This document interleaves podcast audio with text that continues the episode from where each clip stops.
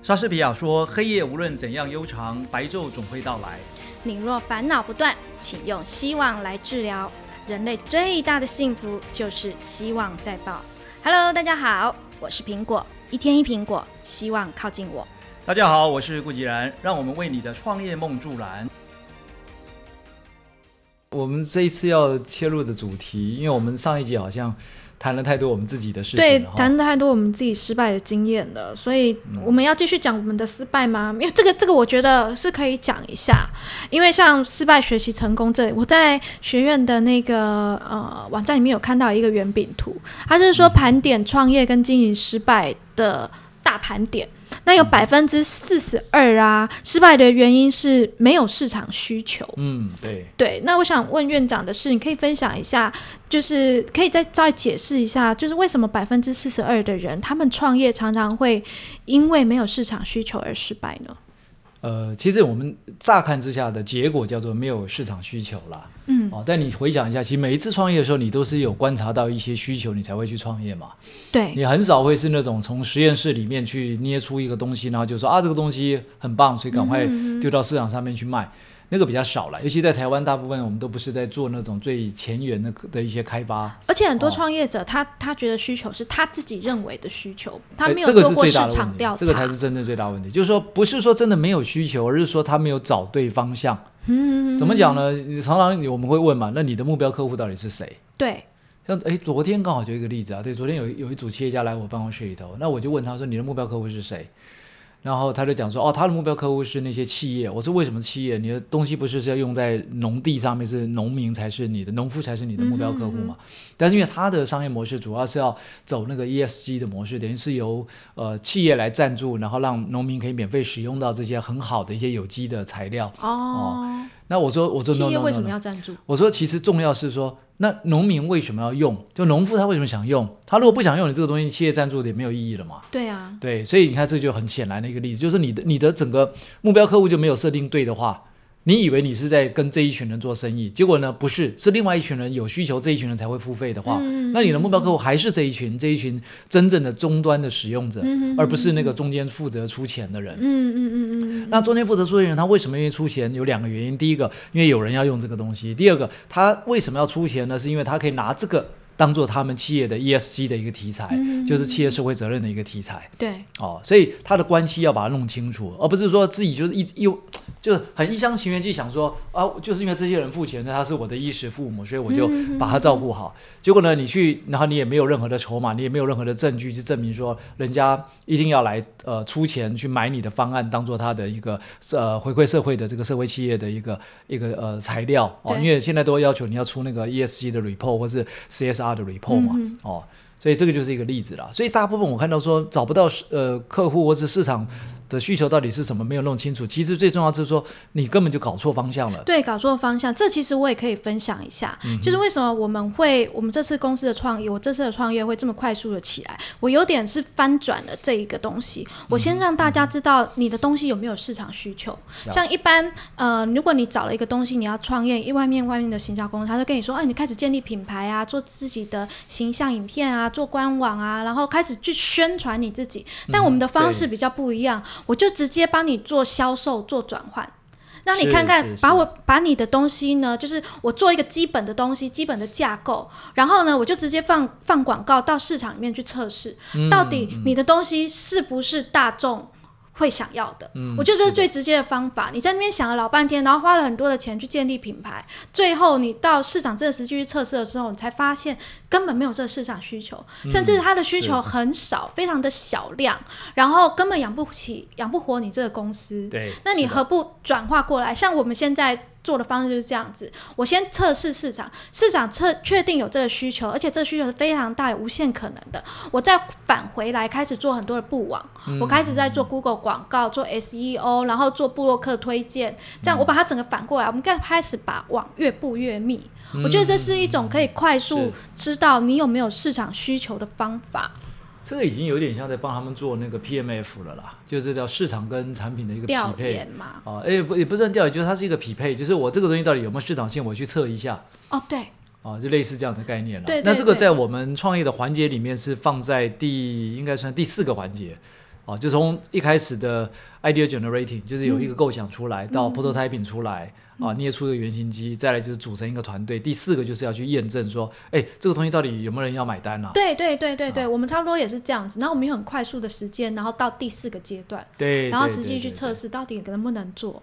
对我们做生意的目的是什么？其实就是为了赚钱啦。是啊，就是我们也不要去讲的说太好像那种很高不可及，说哇，我这是为了什么责任啊，为了什么理想啊，抱负。其实重要是，如果不能赚钱的一个生意，那基本上这些抱负跟理想是没办法实现的。对，没有办法空，就是一个空谈。我们必须要先照顾好自己，我们才能去照顾别人。对对，所以我们必须要先赚钱，才可以照顾更多自己的员工或身边的朋友，这样子。没有错，没有错。对，那像第二个人容易失败的点就是资金用罄，有百分之二十九的比例。在创业里面，它是可可能会失败的。那资金用罄的这个部分啊，院长有没有怎么样子的预估方法或者是案例呢？OK，这还是一样哦，就是我们好像记得在上一次我们在谈创业的那个第一个起手第一个起手式里面还有提到，就是说其实你一开始的规划就是要以十八个月为基础了。哦，十八个月，十八个月是呃，哎，我们第一集没有谈到这个，十八个月是。怎么样？十八个月，十八个月的营业额还是十八个月的费用？费用就是你这十八个月，你大概要烧多少钱？你自己要算一下，包含说你的人事开销啦、行销费用啦、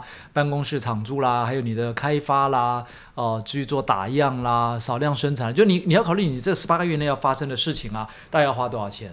这个是第一步，就是你一定要先有一个轮廓，知道说，哦。对我，我到底这个东西要到可以实际上进入到市场被大家接受之前，大概要经过十八个月的一个时间努力。那为什么十八个月其实是经验值啦？嗯，就我们是根据过去很多的创业案例里面去累积出来，国内外都一样啊，就是大家后来发现就是十八个月，也差不多。十八个月大概就知道你这个开始就这个生意是可行或不可行的啦。哦，我们大概两个礼拜就知道了。哦，我们真的商品做好，然后实际要去测试，我们大概两个礼拜就有一点从数据方面回馈，我大概就可以知道说这东西能卖还是不能卖。所以你讲是那个书籍的部分嘛？还是没有？我们我们其实不止做书籍，我们还有做很多的东西，生活用品啊、日常用品、料理包。哦，然后食品我们都有做。那不同的产业它会有不同的数据，但我们的感觉啦，大概两个礼拜，我们这套方法测，大概两个礼拜就知道这东西行还是不行。哦，那个叫做做生意哦，做生意对。那我们现在讲，如果说是以新创来讲，因为它的项目通常都是有一些比较特殊性的哦，可能是跟 AI 有关啦，或者比较大。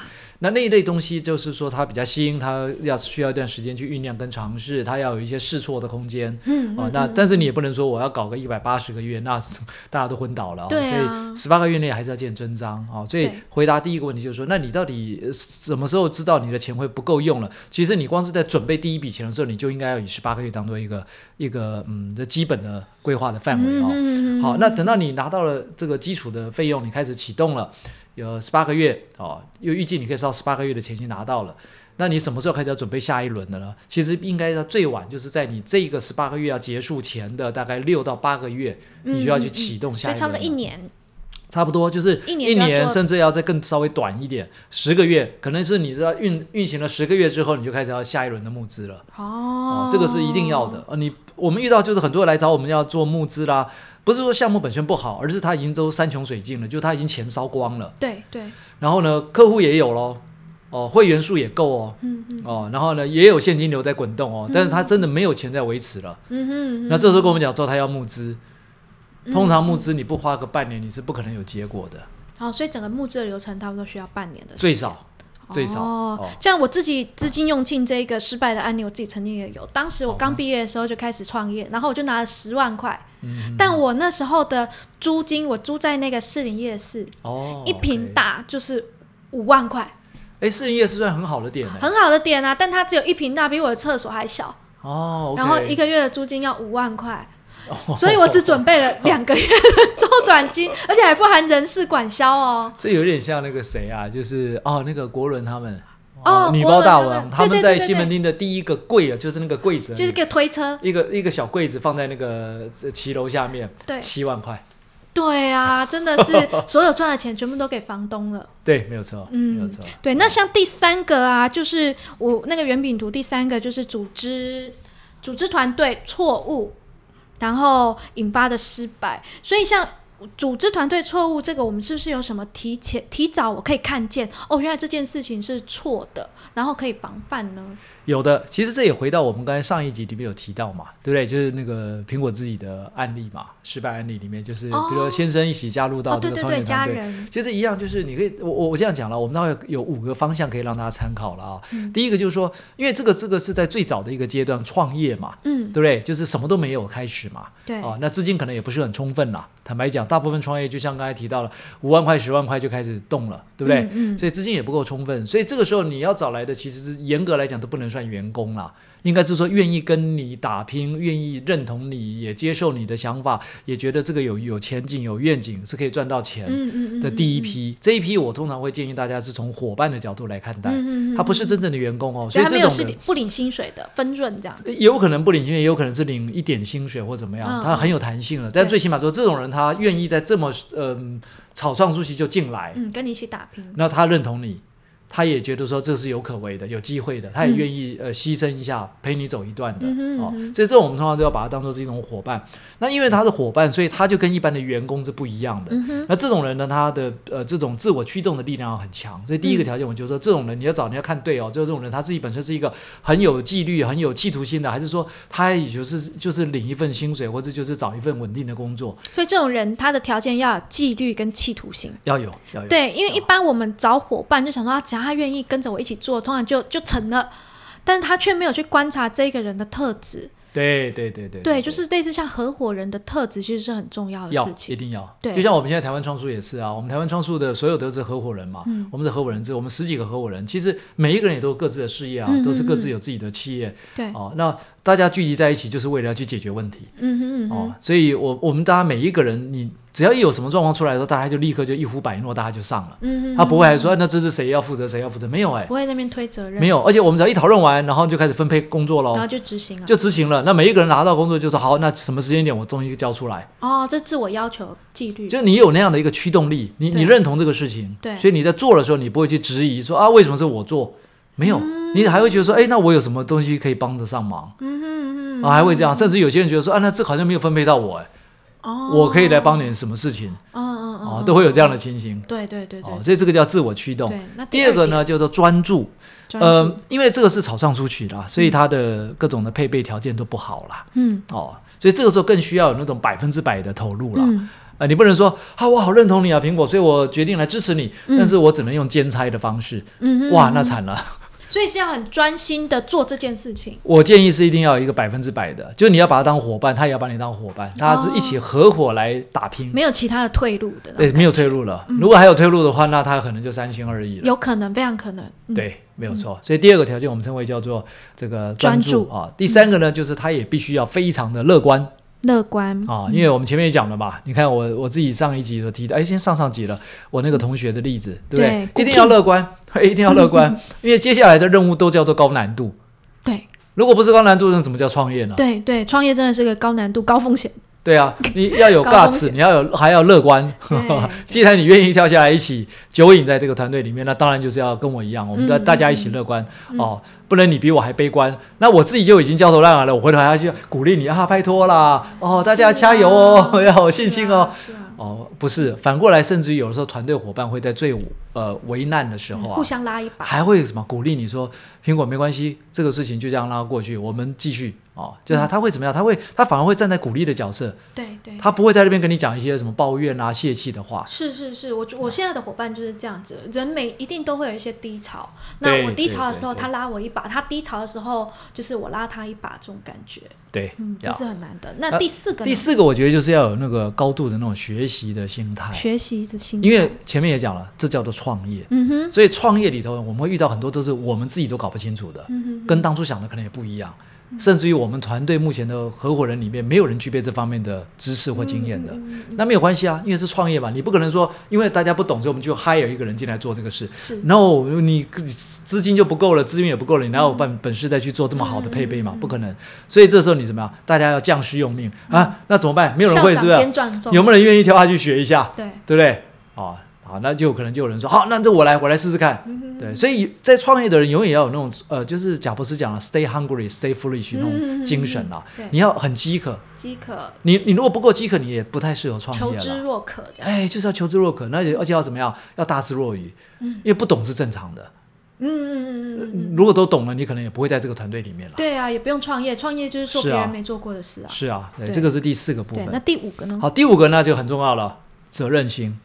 责任。嗯，哎、我们碰到了有那种，诶，执行到了一半，那其中就有团队成员说我不玩了，啊，很长啊，很常发生这种 事啊。这就缺乏责任对你。没有办法控制一个人，他永远是跟着你走的。所以一开始挑人就很重要。哦如果是这样的人，他可能只适合当员工，不适合当你的合伙人。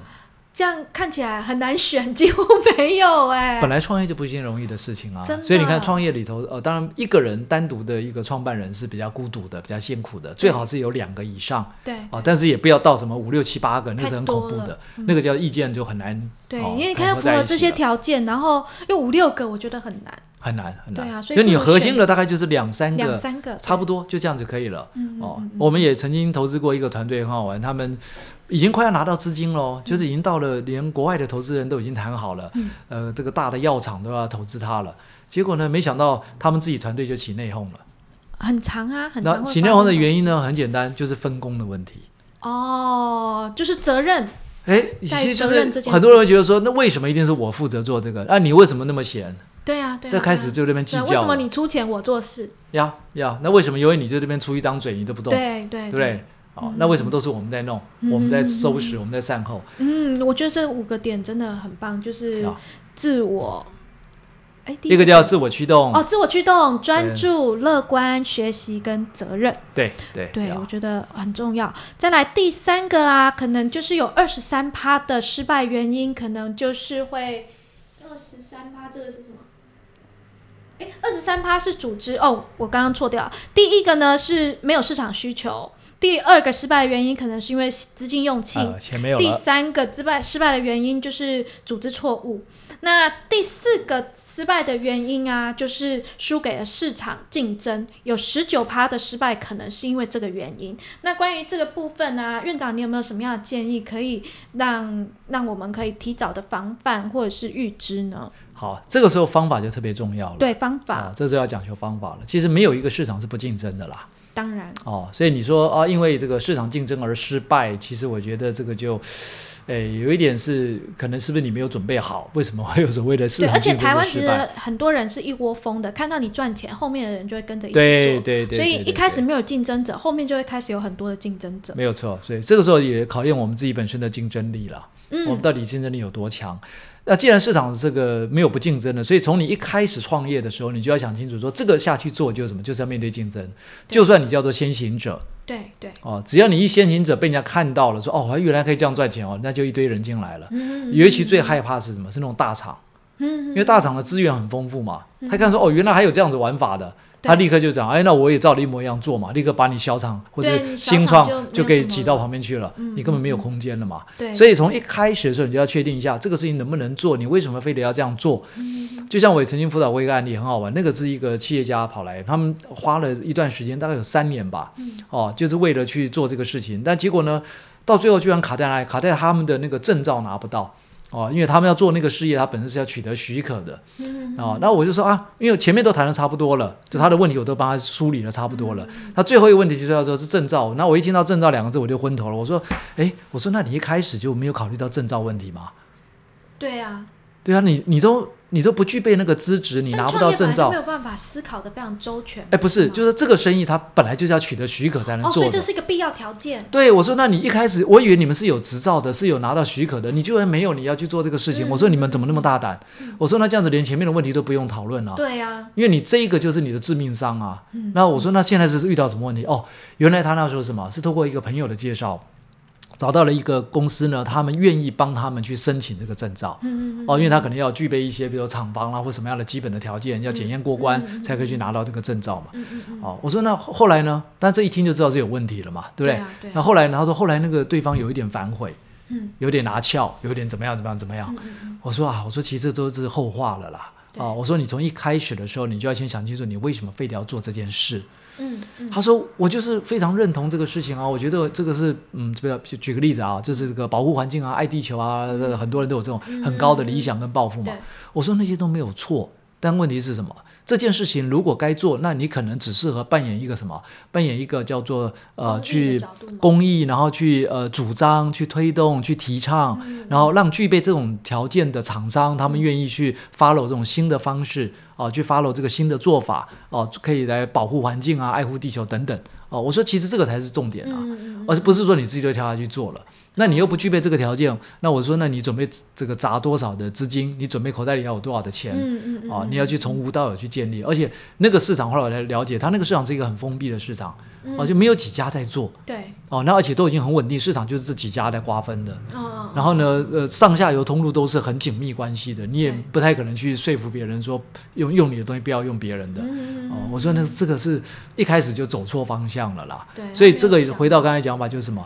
这种的竞争是根本是什么？是你根本不应该，不该犯的错，你不应该去进到这种地方，或者说你不应该用现在这个配备下去做这个事情。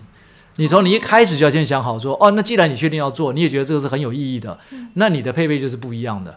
哦，就不应该去找一个厂商来做这个，好像帮你去申请到证照，你就开始做这个生意了。嗯嗯啊、嗯，所以现在就有点被掐住了嘛。哦，那这样失败的原因，它还有一个第五个就是成本价格，我觉得这个很可以谈。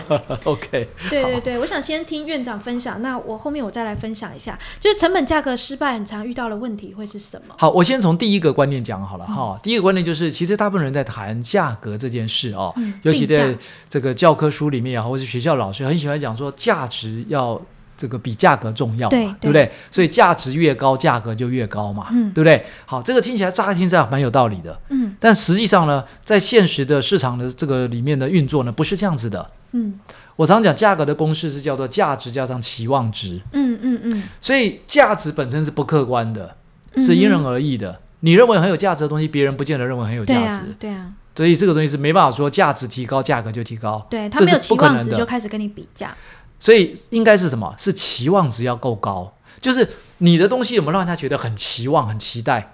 如果他很想要这个东西，他可能就会忽略现在这个价格，他觉得说值得。嗯没错没错，把你的价值所以你看你像你们在做行销也是，其实你在做行销，你你在提升的不是叫做价值，你在提升是他的期望值。是是，像我最近有一个案例，就是我一个厂商拿了他的东西来给我嗯，那他的东西真的是大众化的东西，是外面市场上都可以买得到，家乐福、全联什么地方都可以买得到，他就拿给嗯我，然后呢，我就说他要他要我做竞价，哦，哦就是用就是就是很便宜的价钱，然后去去销。但我说你的这个东西，你的假设它成本七百块，它要卖一千一千四百多。嗯嗯嗯，但我就上 Google 了一下，我就查了一下，你说你要做竞价，但是我直接查，我就看到了某一些人的售价甚至比你的成本还要低，哇，那你如何？做竞价？对呀、怎么办？所以你这个你要我做竞价这件事情，你这个行销方向是错的。嗯，我就开始帮他找它的价值，是的，跟他保说，那你这个商品跟外面有什么样的特色？找从特色下去切，那我切到了啊，假设防水这件事情，嗯，防水这个东西，然后我再去找同样跟防水相关的，就说，哎，我发现防水这件事情，其他人竞争的竞争者他的售价都是偏高的。嗯，我说，那走这条路，对对，就是你不要一开始你就说你要跟人家竞价，然后我的对竞价比别人便宜啊，市面上的东西怎么样？有修狗短袜的概念。对对对，所以啊价格竞争通常是到最后一步。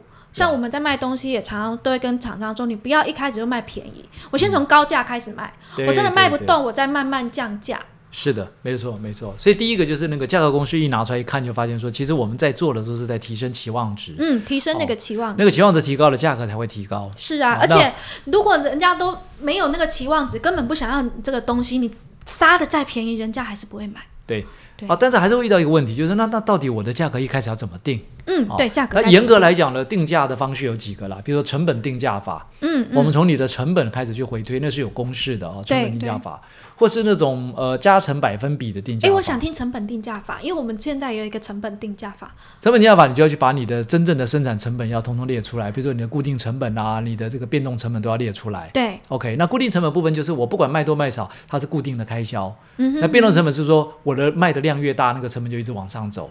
对，就是 OK，所以你要把它拆开来。嗯哼，哦，所以当你量大的时候，为什么可以越卖越便宜？就是因为你的变动成本一直在下降，对，哦所以你的单位成本就跟着降低。嗯哼但是你的固定成本没变哦嗯，OK，所以它会有一个过渡期，就是你怎么样从一开始的量不足到慢慢哎突破到那个量刚好也打平了。嗯哼，哦，然后再开始往上走的时候，就量如果需需求变大的时候呢，哎，没想到成本它的那个变动成本开始反而下降了，嗯东西的价格就可以越卖越低了，嗯你的竞争力就跑出来了。嗯嗯嗯当呃，当然回到刚才讲的，你不见得要要杀价了，对，你还是可以对透过各种行销的手段。对啊，哦，这个叫成本定价法，就是你要去细算。对，然然后另外一个叫做加成百分比定价法，那个概念就是说什么啊，我也不管那个是叫什么固定成本啊、变动成本，我不管了，反正就是说我这一次要去做这个生意，比如我要弄这个杯子，我要生产这个杯子，我这一批我就投入了，比如五百万生产这个杯子，嗯，哦，我就 total 就以这个五百万当做我的总成本，嗯嗯那看看总共有多少个杯子，对啊，去算算它的平均单价，嗯然后呢，那我这个生意到底我希望在市场上面它的毛利应该是多少？嗯嗯我就比如定，我说二十八毛利，好，你就二十八下去反推，嗯所以这个价格一算，就是它大概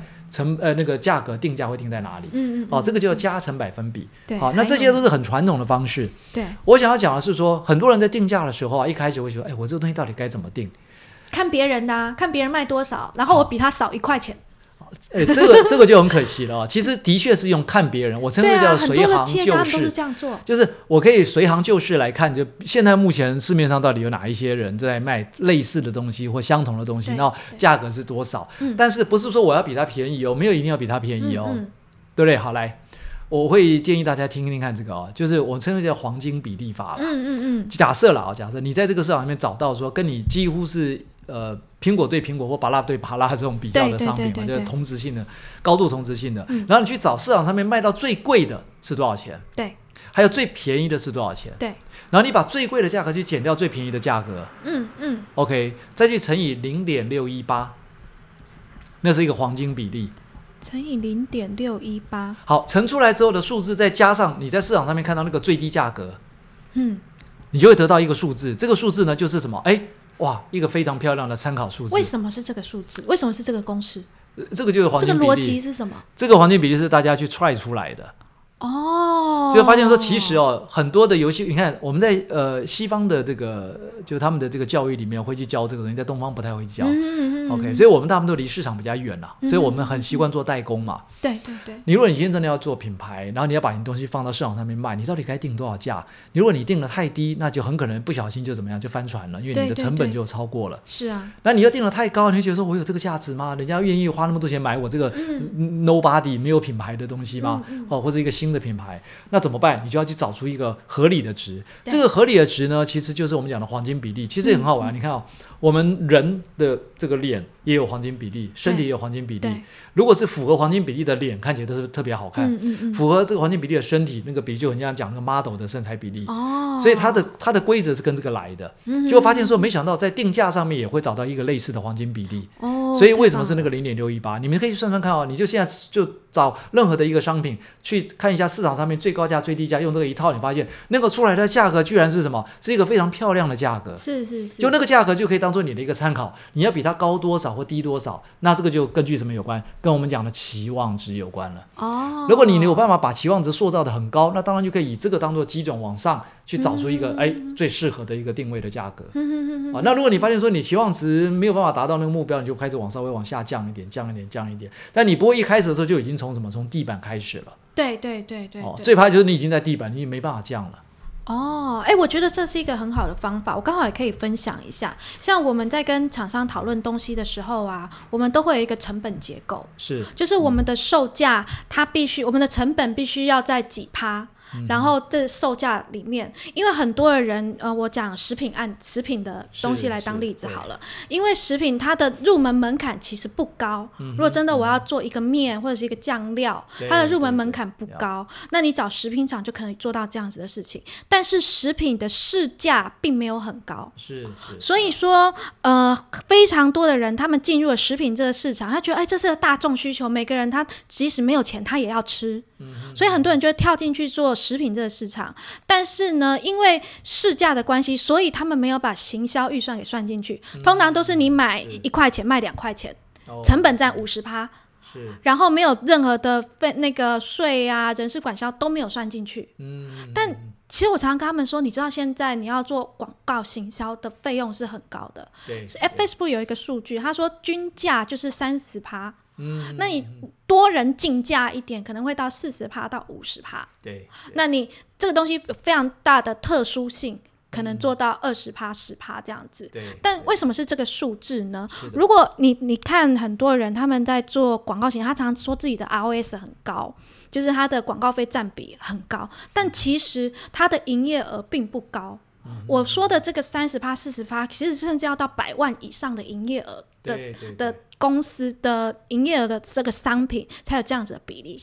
但我们在一开始在做生意的时候，你一直去追那个低低广告费、高 ROS，、其实是没有意义的，因为你低营业额，你根本养不起员工。对你根本没有办法做好好做这个事业，所以我在做成本定价的时候，我一开始我就要先抓好，我今天我就是要多少营业额，我那个营业额的方式下去回推你的成本结构。嗯嗯嗯是，对，那像其实像刚刚院长有讲到黄金比例这个定价法，我觉得很棒。就是我，因为我们现在在就是做定价的时候，其实还是有一些就是自己的判断，就是市场经验去判断嗯感觉。那我觉得有这个公式，我可以把我可以整个反过来，我先有那个定价，我找到了一个黄金比例的定价之后，我再来判断这一个商品你的成本有没有在符合成本结构里面。然后呢，这个价格呢，我一定是市场能够 OK 的嘛。那从定价黄金比例的定价，然后再成本结构，最后我就可以确认这个商品这样子的成本到底是能不能做销售、做行销。嗯我觉得这个蛮好，然后有一些得到跟学到，谢谢院长。那在我们这一集啊，差不多要到做一个尾声了。那苹果想跟大家说，如果世界上要为你贴上一个标签，那就跑得快，让它来不及为你贴上，坚持做你自己想做的事。好的，那我这边的呃心灵小语就是什么叫做成功的定义？当你越积极务实的投入的时候，你就会感到越成功。OK，那喜欢我们的节目，记得帮我们按关注、爱心、分享。有任何的问题都可以 email 来信问院长，我会在节目中，然后帮你们问院长哦。我们下个节目见，拜拜，拜拜。